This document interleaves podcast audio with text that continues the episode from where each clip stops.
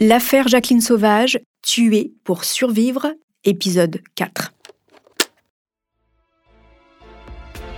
Jacqueline Sauvage a été deux fois condamnée à 10 ans de prison, deux fois, par deux cours d'assises différentes. À chaque fois, les magistrats et les jurés populaires ont estimé que son geste méritait de la prison. La peine peut paraître légère quand on sait qu'elle encourt la perpétuité, mais ne paraît-elle pas sévère au regard de la vie de Jacqueline? C'est en tout cas ce que pense la majorité de l'opinion publique au sortir du procès en appel. Vous écoutez Homicide, je suis Caroline Nogueras.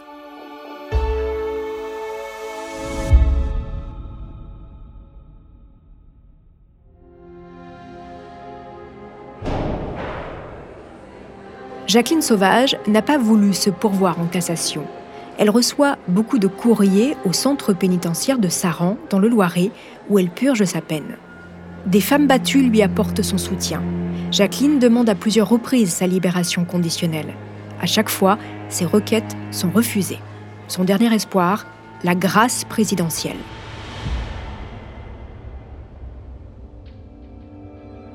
Dans son bureau du palais de l'Élysée, François Hollande réfléchit.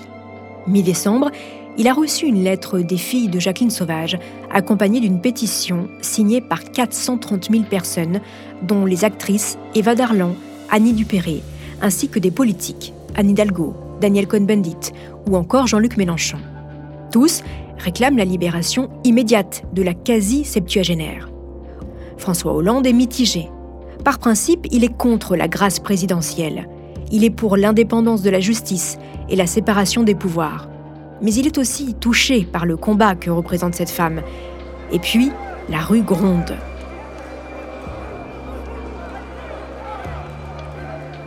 Après le procès de Blois, les collectifs féministes se sont saisis de l'affaire. Devant la prison de Jacqueline, les fémènes se réunissent pour simuler devant les caméras l'évasion de la détenue la plus connue de France.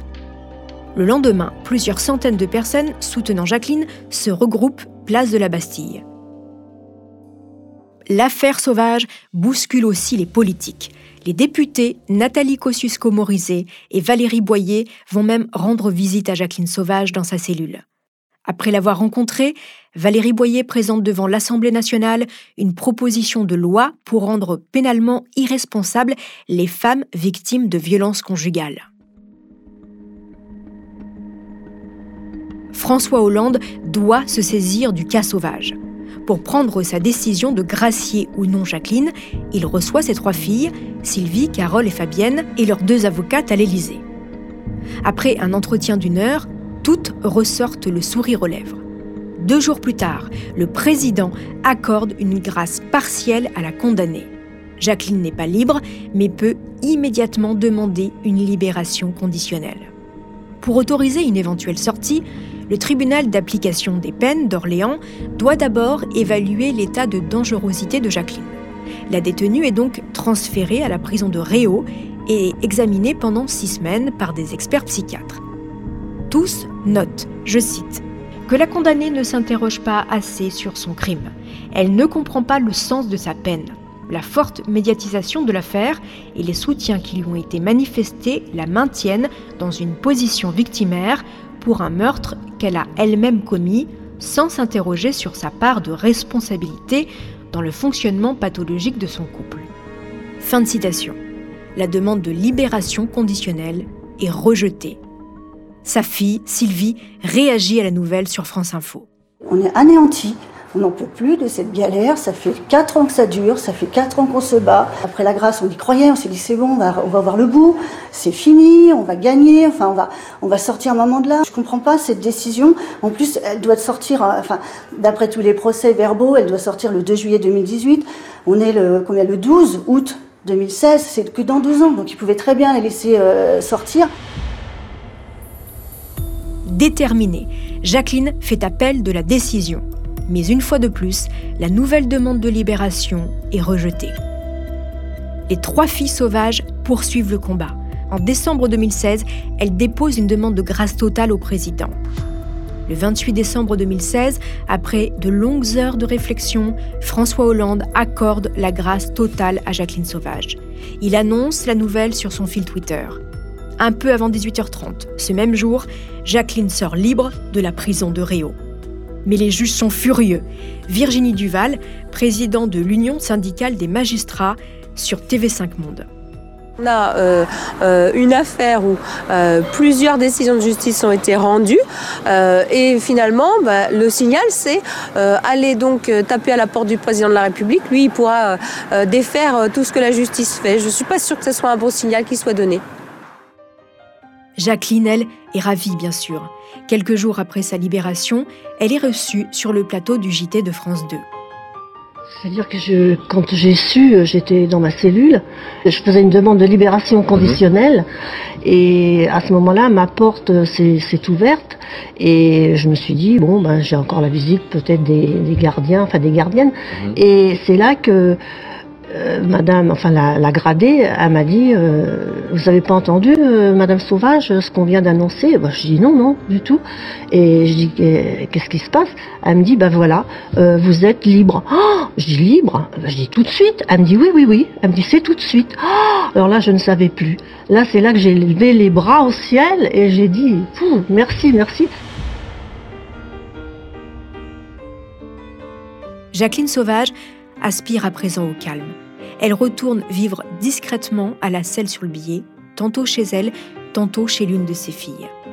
Le 23 juillet 2020, Jacqueline, fatiguée par plus de 4 années de combats judiciaires et 47 ans de violence, s'éteint à 73 ans. Son nom reste aujourd'hui encore associé à la lutte contre les violences faites aux femmes.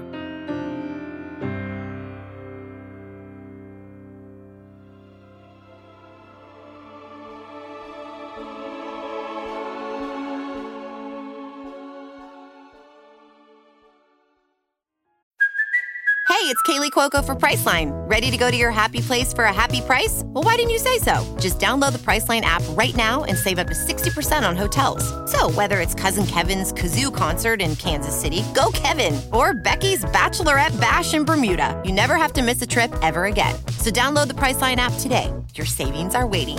Go to your happy place for a happy price. Go to your happy price, Priceline. Merci beaucoup d'avoir accepté mon invitation, maître Nathalie Tomasini et merci d'être en studio avec moi. J'aimerais revenir sur votre rencontre avec Jacqueline Sauvage. Elle vient d'être condamnée, cette femme, à 10 ans de prison par les assises en première instance. Et vous allez devenir, avec votre consoeur, sa nouvelle avocate. Elle vient de prendre 10 ans de prison et vous allez complètement changer de stratégie de défense. Euh, la femme qui se présente à Blois n'est plus du tout la même que celle euh, qui s'est présentée devant les jurés et les magistrats en première instance. Racontez-nous quelle a été votre stratégie stratégie de défense et comment se fait-il que Jacqueline Sauvage ait complètement changé Donc, euh, Sylvie Marot, une des trois filles euh, de Jacqueline euh, Sauvage, finalement a pris contact avec nous. Nous l'avons reçue au cabinet. Et Jacqueline Sauvage, de concert avec ses filles, ont décidé de changer d'avocat et de prendre déjà des femmes, puisque le précédent avocat était un homme.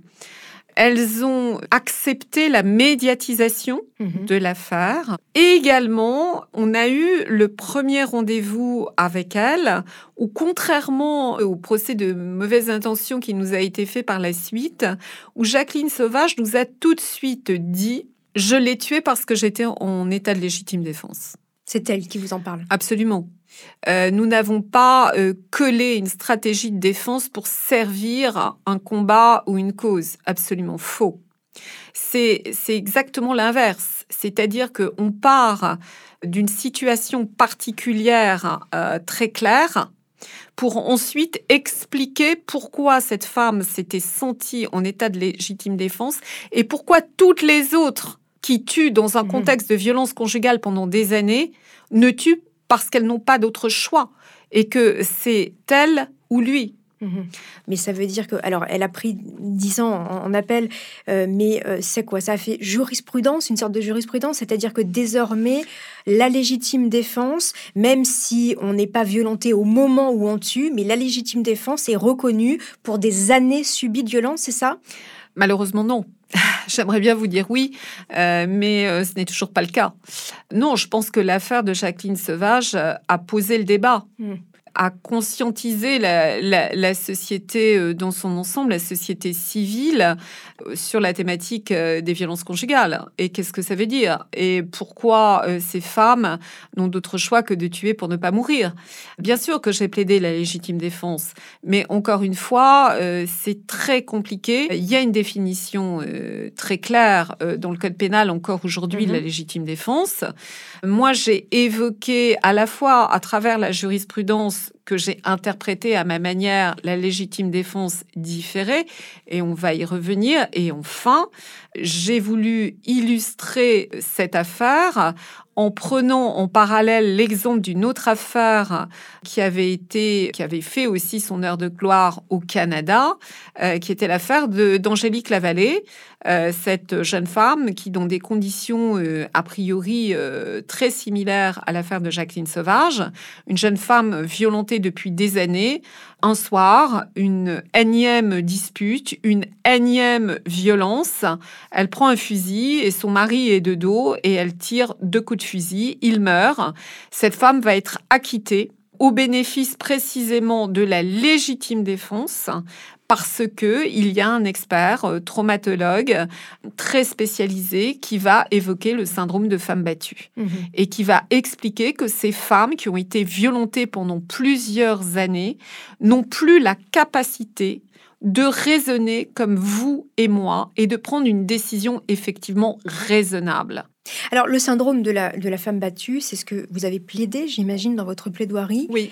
Et pourtant, et pourtant, les jurys condamnent, les, les- les Mm. jurés populaires condamnent à nouveau Jacqueline Sauvage à 10 ans de Mm. prison. Comment vous l'expliquez à ce moment-là? Et puis après, on, on déroulera ju- jusqu'à la grâce. Mais parce que ce- cette affaire euh, et ces audiences d'assises, c'était joué, c'était couru d'avance. Quand vous imaginez que dans une affaire d'une telle nature, où euh, il y a des ressorts psychiatriques et psychologiques pour essayer de comprendre ce qui s'est passé dans le cerveau de cette femme, quand vous imaginez que dans ce type d'affaires, il n'y a aucun expert présent, aucun expert à qui on peut poser les bonnes questions, qui puisse donner les bonnes réponses, Pour quelle raison Aucun expert? ils ne sont pas venus, tout simplement. Parce que, euh, évidemment, lors des audiences, même si nous avions euh, parfois euh, expliqué quelle était notre stratégie, et quand on a une stratégie, en fait, c'est une construction. Et donc, je vais vous donner un exemple euh, très simple. Pour plaider la légitime défense, et notamment la légitime défense différée, la définition euh, dans le code pénal, c'est qu'il est nécessaire qu'il y ait donc un acte d'attaque, un acte de défense dans le même temps, et enfin que ces deux actions soient proportionnelles. Dans le cas de l'affaire de Jacqueline Sauvage, euh, il était important de situer les deux actions dans le même temps. Mhm. Alors, moi, j'ai plaidé que dans le même temps, ça ne voulait pas dire en même temps. C'est là où on parle de légitime défense différée. Mhm. Parce que dans le même temps, ça peut être plusieurs minutes, évidemment pas une heure. Et le passage à l'acte s'est déroulé euh, autour de 18h30, en fin d'après-midi. Après euh, le fait que Jacqueline Sauvage euh, soit allée faire une sieste et que son mari l'ait agressée en fracturant la porte de sa chambre en rentrant et en lui arrachant sa chaîne et en la castagnant, puisqu'après elle a eu une blessure à la lèvre, etc. et trois jours d'ITT. Et donc, l'idée, c'était d'expliquer qu'elle avait déjeuné en prenant deux Stilnox avec un verre d'alcool, voire deux.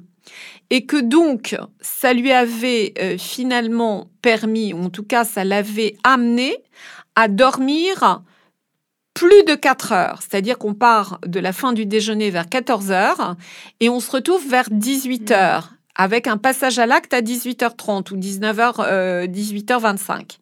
Donc ça, ça collait. Mais pour ça, il fallait expliquer qu'elle avait pris donc des somnifères et qu'elle avait bu deux verres d'alcool, puisque ensuite le- Mhm. l'expert toxicologique du mari de la victime nous dira qu'effectivement, compte tenu de ce mélange, on peut envisager qu'elle ait dormi plus de 4 heures. Mais je voulais donc que Jacqueline nous explique avec ses mots comment s'était déroulée sa journée avant le passage à l'acte. Et à un moment donné, donc, elle explique qu'elle a pris des, des cachets de Stilnox et je, je lui demande si elle a consommé de, l'alcool lors de ce déjeuner, ce qui était le cas. Et elle répond à la barre non, absolument pas. Et là, je ne comprends pas. Donc, je reformule ma question et je lui dis, mais Madame Sauvage, dans, une de vos auditions, vous indiquez tout de même que vous avez euh, pris un verre de, de vin. Euh, Est-ce que vous vous rappelez de cela? Et elle me dit, oui, mais enfin, j'ai peut-être dit ça, mais euh, c'est faux. Bon, euh, finalement, il y a une suspension d'audience et je, lui parle. Je lui dis, mais enfin, Jacqueline, je comprends pas. Euh, Vous savez très bien que vous avez consommé de l'alcool. Pourquoi vous n'avez pas simplement répondu oui à ma question? Elle me dit, non, mais je voulais pas qu'on pense que j'étais alcoolique. Et donc, vous voyez que même Mm. quand vous préparez euh, et qu'on c'est c'est pas du tout, euh, enfin, c'est pas une préparation euh, de manipulation, Mhm. ça n'a rien à voir. Eh bien, même là, il y a une telle atmosphère en cours d'assises Bien sûr. que Jacqueline Sauvage, oui, elle était davantage euh, ouverte, elle a, elle, elle a libéré aussi sa parole, là pour le coup, par rapport euh, Mm. au procès de première instance, elle était beaucoup moins taiseuse, mais elle était paniquée. Il y avait une telle pression. Bien sûr. Il y avait la médiatisation, il y avait des journalistes, puis elle savait que c'était sa dernière chance. Un accusé n'est jamais préparé à une telle euh, tension Bien sûr. euh, en cours d'assises. Donc on, on peut les aider, euh, on peut les coacher entre guillemets, on peut, mais on n'y arrive jamais tout à fait. Mhm, bien sûr. Alors, on, on l'a dit, elle est à nouveau condamnée à, à 10 ans de prison, une peine dure à encaisser pour vous qui avez euh, travaillé longuement sur sa défense, pour elle, bien évidemment, parce que vous le dites, c'est la dernière fois, elle n'ira pas en cassation, elle ne veut pas aller en cassation. Et d'où vient cette idée de la grâce alors Demander la grâce présidentielle? Mais la grâce, elle est venue après toute cette, euh, cette effervescence, cette indignation. Mhm. Voilà. Cette indignation de la société dans son ensemble. Mhm. Il y avait, euh, il y avait Un un, consensus. un consensus, euh, un effroi euh, total eu égard à la lourdeur de cette peine, Mhm. eu égard à l'âge de cette femme, qui pouvait être euh, la grand-mère de plusieurs Mhm. euh, femmes. Euh, et euh, qui était mère, euh, dont les filles avaient subi des viols, euh, dont le fils s'était suicidé. Enfin, Alors François Hollande, qui est donc président de la République à ce moment-là, et qui est pour la séparation hein, des Oui. pouvoirs, il faut le préciser, ce n'est pas quelqu'un qui va donner facilement sa grâce présidentielle. D'ailleurs, elle a été très peu donnée dans l'histoire de la Ve République. Finalement, vous le rencontrez, oui. mais il finit par par céder et il finit par accepter cette grâce présidentielle. Racontez-nous, j'imagine que dans l'histoire d'une avocate, c'est un moment extraordinaire. C'est un moment effectivement euh, extraordinaire dans tous les sens du terme, euh, parce qu'avant de le rencontrer, euh, on nous contacte, évidemment. C'est l'Élysée qui va nous contacter parce qu'il y a une pression telle qu'on va nous contacter après, bien sûr, qu'il y ait eu cette demande de grâce qui a transité par notre cabinet. Mhm. C'est-à-dire que ce sont les filles de Jacqueline euh, qui ont formulé cette demande de grâce et qu'on a joint dans la lettre euh, co-signée par les trois sœurs les pétitions et également euh, l'ensemble des, des signataires du comité de soutien des artistes qui était présidé à Mhm. l'époque par Eva Darlan. Mhm. Donc, euh, on fait déposer cette enveloppe à l'Élysée avec cette demande de grâce. Et on attend. Donc, j'étais dans le train, je descendais euh, à Draguignan, j'étais dans le train, il était tard, hein, il devait être 21h, et mon téléphone sonne. Et je vois que c'est un numéro euh, 01, c'est pas un numéro de portable. Donc, je décroche. Et j'entends Maître Tomasini. Je dis oui, euh, moi-même. Euh, c'est l'Élysée à l'appareil, le cabinet de, de François Hollande. Donc là, j'ai- comme un éblouissement, en fait. J'ai comme un éblouissement et ça coupe. Je, je me dis, il faut pas que je rappelle parce que ça va contrarier. Il va Mm. me rappeler, euh, etc. Il faut pas que j'appelle. Et euh, ça rappelle plus. Je me dis, mais j'ai peut-être rêvé. J'ai peut-être rêvé. je le veux tellement, cet appel. Finalement, il rappelle. Et en plus, avant que qu'il me met au téléphone, j'entends, mais dans une frénésie, euh, Ça y est, ça y est, on a l'appel, on a l'appel, je l'ai, je l'ai, je l'ai, je l'ai. Et on me demande, on me dit voilà, euh, maître Tomasini, euh, le président souhaiterait vous rencontrer, vous et vos clientes, en urgence. Quand est-ce que euh, vous êtes disponible? Et alors, est-ce que vous pouvez nous raconter comment ça se passe? Bah écoutez, ça se passe. J'ai été assez estomaquée, assez stupéfaite de voir la bienveillance euh, avec laquelle euh, François Hollande a reçu euh, les filles de Jacqueline. Mhm. Il avait certains des- de ses conseillers autour de lui. Il avait notamment sa conseillère juridiquement parlant qui était présente. Mais ça a été d'abord un rendez-vous d'écoute. Ce premier entretien, ça a été vraiment... La parole a été donnée Mhm. aux trois filles de Jacqueline. Il les a entendues l'une après l'autre, assez longuement. Il leur a posé beaucoup de questions. Il a semblé euh, très euh, ému par le discours de chacune. On en est ressorti, euh, je dirais, quand même assez bouleversé, que ce soit les filles Jacqueline et nous-mêmes, avocates, parce qu'on n'en attendait pas autant, en fait. Et donc le président François Hollande me dit, écoutez, Maître Tomasini, on va faire quelque chose pour votre cliente. Déjà ça, je m'assois. J'étais debout, je m'assois. Et il commence à me parler de la grâce partielle. Ah oui. Donc c'était pas exactement ce que j'attendais. Mm. Mais donc euh, ensuite on va on va comment dire avoir des échanges euh, sur les modalités de cette grâce partielle et ce qui était hyper intéressant, c'est qu'en fait euh, il levait le verrou de la peine de sûreté. Mhm. C'est-à-dire que ce que nous nous allions demander en termes procédural avec des délais relativement longs et un aléa judiciaire, il nous l'offrait. Parce que juste combat. une petite, euh, et après Ouais. on va avancer, une petite précision. La grâce partielle ne veut pas dire qu'elle va sortir. C'est ça qu'il faut vous Ah, pas du expliquer. tout, Voilà. pas du tout, pas du tout. C'est la, la grâce partielle faisait sauter le verrou de la peine de sûreté de 5 ans. J'ai bien compris que quelque part il fallait qu'elle montre pas de blanche. Mhm. Sauf que euh, ça a duré en longueur et finalement euh, elle n'est pas sortie du tout quelques mois après. Étant précisé que François Hollande, en plus, nous permettait simplement d'ensuite, ensuite il fallait que, parce que c'était ça l'astuce, c'est que il n'était pas décisionnaire. Alors finalement, on arrive à la grâce totale. Alors. Jacqueline Sauvage sort. Elle est épuisée. Elle est épuisée, pardon, par ce combat judiciaire. Mais vous qui l'avez connue, euh, comment elle sort et pourquoi? D'abord, elle n'y croit pas hein, quand on lui annonce euh, qu'elle va sortir. D'abord, c'est très rapide. C'est vraiment, c'est d'heure en heure. Mm. Là encore, ça a été un moment euh, complètement incroyable. Lorsque j'apprends euh, qu'on est prévenu euh, immédiatement que la grâce totale a été accordée à Jacqueline Sauvage, et c'est le branle-bas de combat. C'est-à-dire qu'il déboule euh, dans sa cellule et ils lui disent Bon, Jacqueline, vous êtes libre. Elle n'y croyait pas.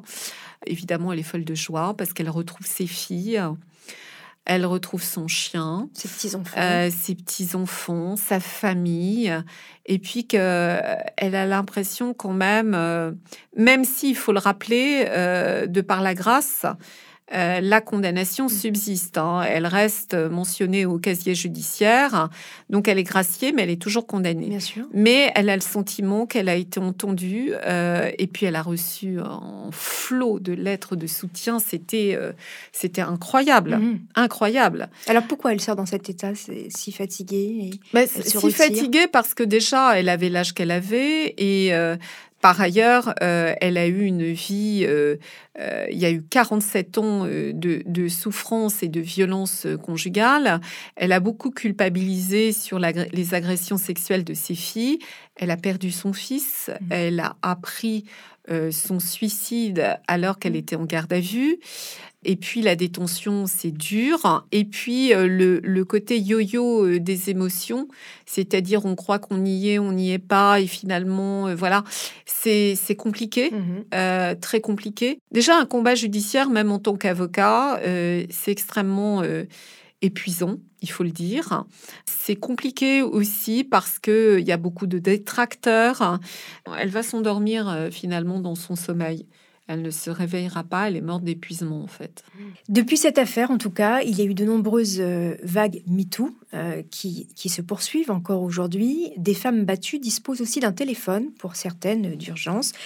Euh, est-ce qu'on voit les prémices d'un changement? Alors d'abord dans la prise en charge des victimes de violences faites aux femmes, et puis dans le procès des agresseurs, la parole des victimes est-elle mieux prise en compte? Euh, Pour terminer, ce sera ma dernière question, maître, vous qui êtes au cœur de toutes ces problématiques, est-ce que vous avez vu les prémices d'un changement?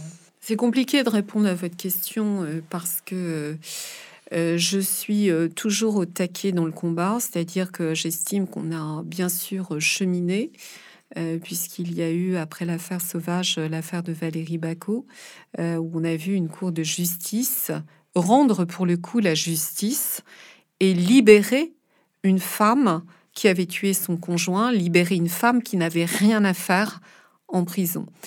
Donc, je dirais que oui, on a avancé. Maintenant, on est loin du compte. Mm. On est très loin du compte en termes de prévention, en termes d'effectifs des officiers de police judiciaire et des gendarmes qui recueillent la parole des victimes, en termes de formation, évidemment, en termes d'éducation aussi, éducation au sens large, éducation par les parents, mais aussi par l'école, mais aussi par le lycée, les universités, et enfin l'éducation par la société euh, dans son ensemble, qui doivent déconstruire et qui doivent proposer d'autres rapports euh, hommes-femmes.